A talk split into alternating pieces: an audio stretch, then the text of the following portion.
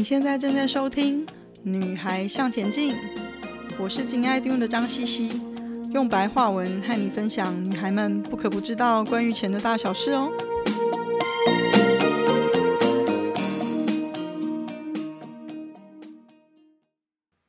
欢迎收听第二十八集，增加自己在职场上的胜出率，不得不思考投资自己的四个面向。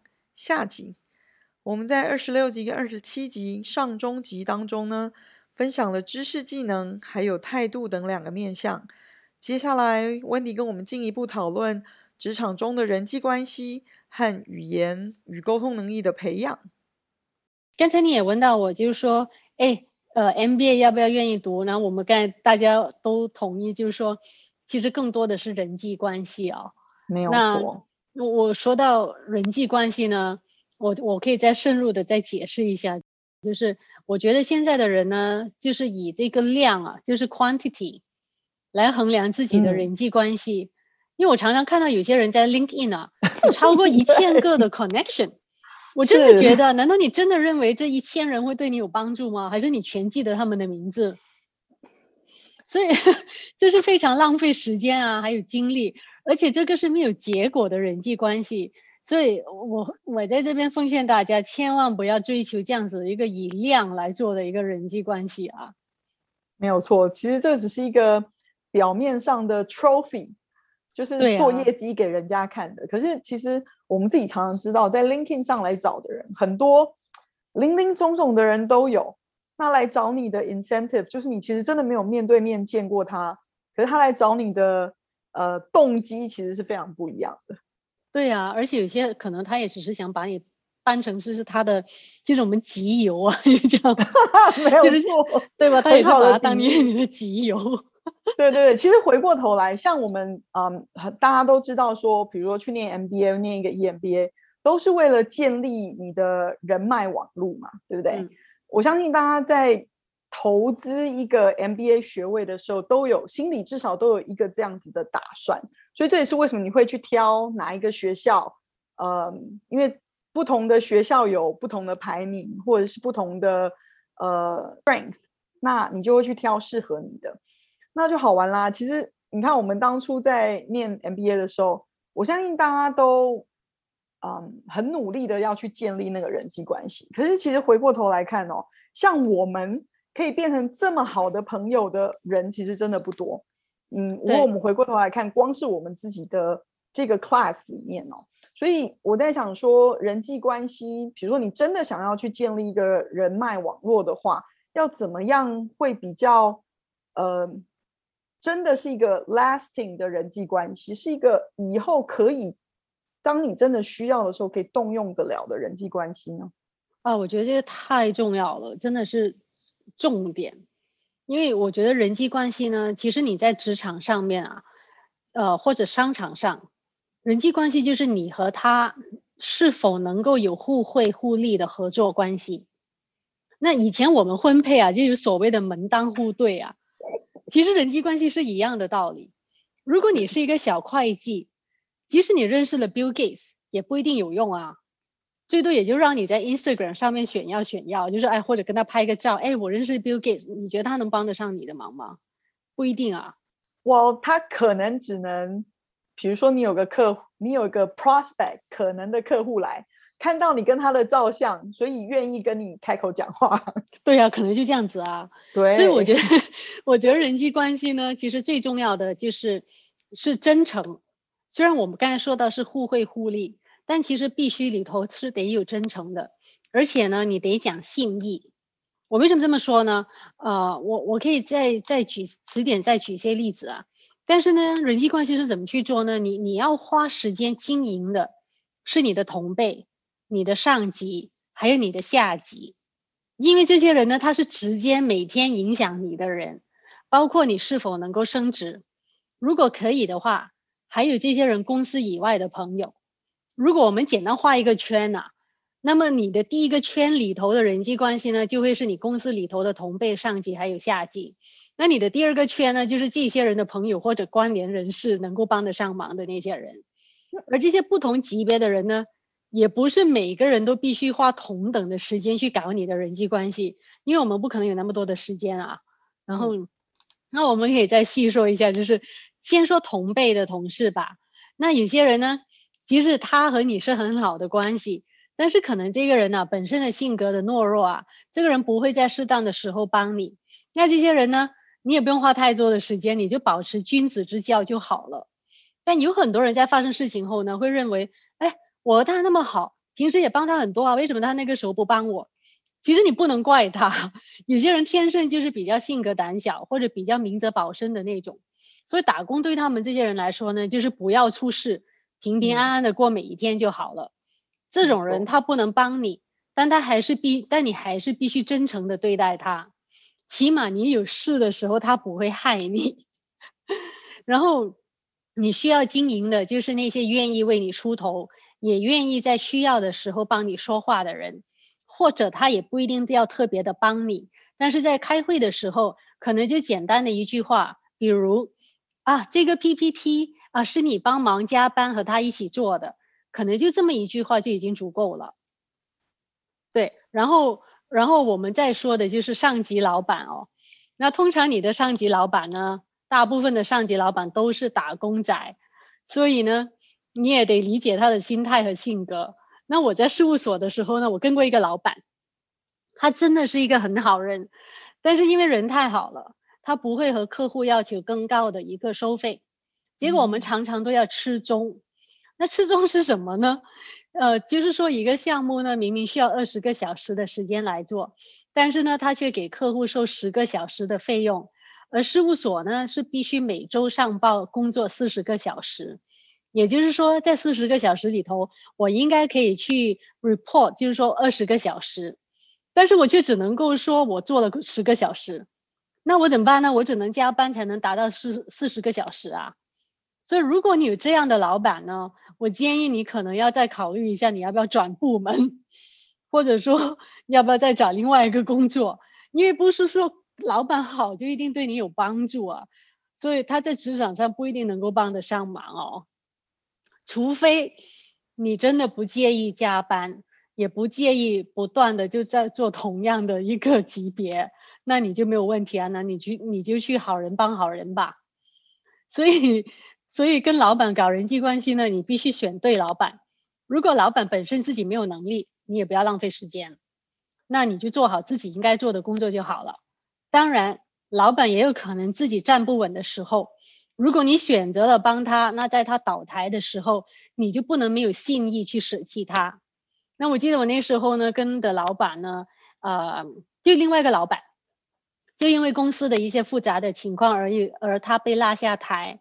那当时呢，还有其他的老板跟我说，叫我别和他走的那么的近。那我觉得这样子太没有道义了，也不是我的为人。我是真心欣赏我的那个老板，因为他是非常有能力，也非常的有干劲。那我可以在他身上学习到很多的工作知识。那后来事实证明哦，这我这老板在风雨中真的是屹立不倒。我后来晋升合伙人的时候呢，他还有份推荐。这就是说，这就是说，在搞人际关系的时候呢，你必须懂得如何取舍。但是取舍的时候呢，但也必须得有道义。所以其实到最后，人际关系也是 based on um integrity。就是公平正义，或者是啊、um, 基本的品格，对对，真的太重要了。那我们最后一个面向就是我们提到说语言跟沟通能力，语言跟沟通能力，我觉得这个还是取决于你工你的工作吧。如果你的工作就只需要一种语言的话，其实你也不一定有必要去学多种语言。因为我自己是多种语言的话。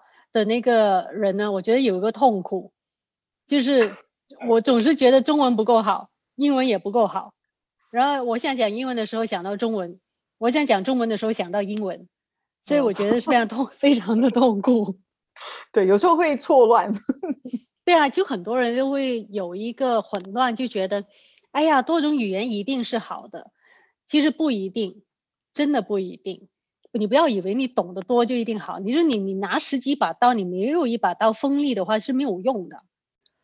那让我来补充一下温迪说的，或许沟通能力是在强化自己在 getting the point across 这件事情上，如果在你的工作上主要的沟通是使用一种语言的话，那就要想办法把这个沟通可以把资讯准确转传递给对方的能力培养好。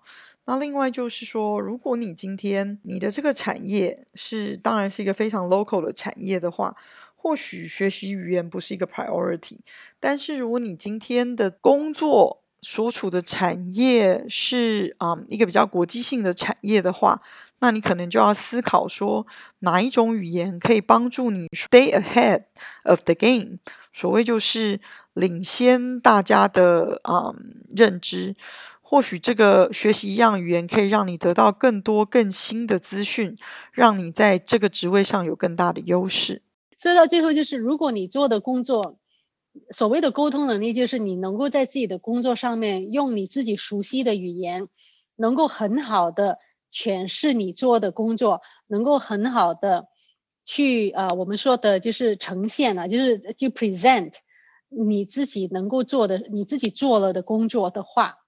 啊、而且 present 的时候能够让你的老板啊，或者你的客户啊，非常简单的理解你想做的事情，我觉得那一个就是一个成功的沟通能力。所谓成功的沟通能力，不是说你要认识或者懂得多少的语言，成功的沟通能力是你必须懂得一个很好的、简单直接的方法来描述你自己想讲的事情，尤其是嗯。该怎么讲话这件事情，其实是比较对你的人际关系是有很直接的影响。哦，太对了，太对了。很多人说话就觉得我就这么直白啊，这就是我的优点啊，就是我就我就这么可爱啊。拜托，真的不是，真的不是。你不要，就是有很多人就觉得我的人就是这么直接啊，喜欢我的人就喜欢我，不喜欢的就不算了吧。我觉得太有问题了。你说话其实说话真的是一个艺术。你同样的一个事情，你可以说的很好，也可以说的不好。比如说，我们常说的就是英文常说的就是，呃，只剩下半杯水。那么你英文就说啊，half glass half glass empty，或者是 half glass full，是半杯水满还是半杯水空？那么正面积极的人，可能就看到半杯水的时候，他就哎，还有半杯水啊，这半杯水满。负面的人呢，就说：“哎呀，只剩下半杯水了，这都空了半杯啊。”那大家，我举这个例子，你很简单就能够看出这个讲话应该怎么去讲。嗯，如果你觉得你是 present，你想呈现给客户是一个比较呃正面的一个信息的话，你可能就要用半半杯水满的一个态度来去形容你想呈现的事情。没有错，而且嗯，应该是说。在你讲话的时候的面向，你可不可以是一个比较客观、比较开放的？其实就跟你讲的是看半杯水空还是看半杯水满。你不要一直 focus 在自己身上，你可以 focus 在呃真正关于这个问题的所有人的身上。对对对，太对了。然后我也可以，其实沟通到最后呢。也跟有时候你的价值观啊、人生观啊，甚至国际观是有关系的。嗯，为什么有时候我们要去衡量自己、分析自己？最后我们要理解他人，然后还有就是你要理解整个世界观，因为到最后它就是影响你说话，影响你怎么去跟人家沟通。你如果你没有多点去理解自己的话，你就永远都觉得。我就是这个样子啊，别人要不接受我，要不就不接受我。我觉得这样子还是挺自私的。没有错，因为其实我们自己，我我觉得到我们这个年纪，我更明白说，自己永远有进步的空间。你不，你要求别人进步，不如要求自己进步的比较快。对，我觉得，尤其是现在有了孩子之后啊，对着孩子呢，就说话就要特别的鼓励性啊。比如说他煮了一样东西特别难吃，那你可能还得说：“哎呀，这个呢不错，但是有机可以更做得更好哦。如果你再放一点多，这个放多点盐，放多点糖，可能就做得更好吃了。那这就是说话的艺术嘛。如果你是你，如果你不这么说的话，那他可能将来就没有兴趣煮了呀。对啊，他说不定连下次你说，哎，妹妹妈妈忙，你帮我煮个晚餐好吗？他根本连理都不理你了。对呀、啊，反正你都说我煮的那么难吃了，对吧？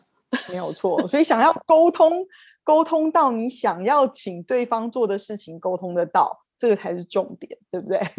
对，所以呢，对。对你的同事也好，就是呃上级也好，下属的也好，其实就是跟对孩子是差不多的，就是不断的要去鼓励。那么鼓励的目标是什么呢？就让他们帮你做事情，就是这样子。比如说洗碗啊，跟孩子说：“哎呀，洗碗洗得太棒了，虽然可能这样子洗会更干净一些，你你下一次试一下哦。”那他下一次就帮你洗碗了。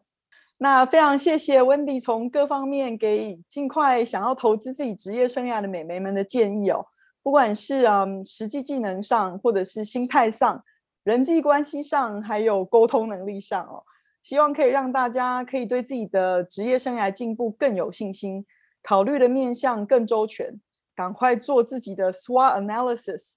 那下次见喽，谢谢，拜拜。谢谢你的收听，今天的分享就暂时到这里喽。希望有带给你一些新的发想。今天的重点整理会在 FB 和 Instagram 的女孩向前进页面上刊出。如果有想闲聊的主题，也麻烦跟我说哦。记得给我们一个评价，还有别忘了和你的闺蜜们分享哦。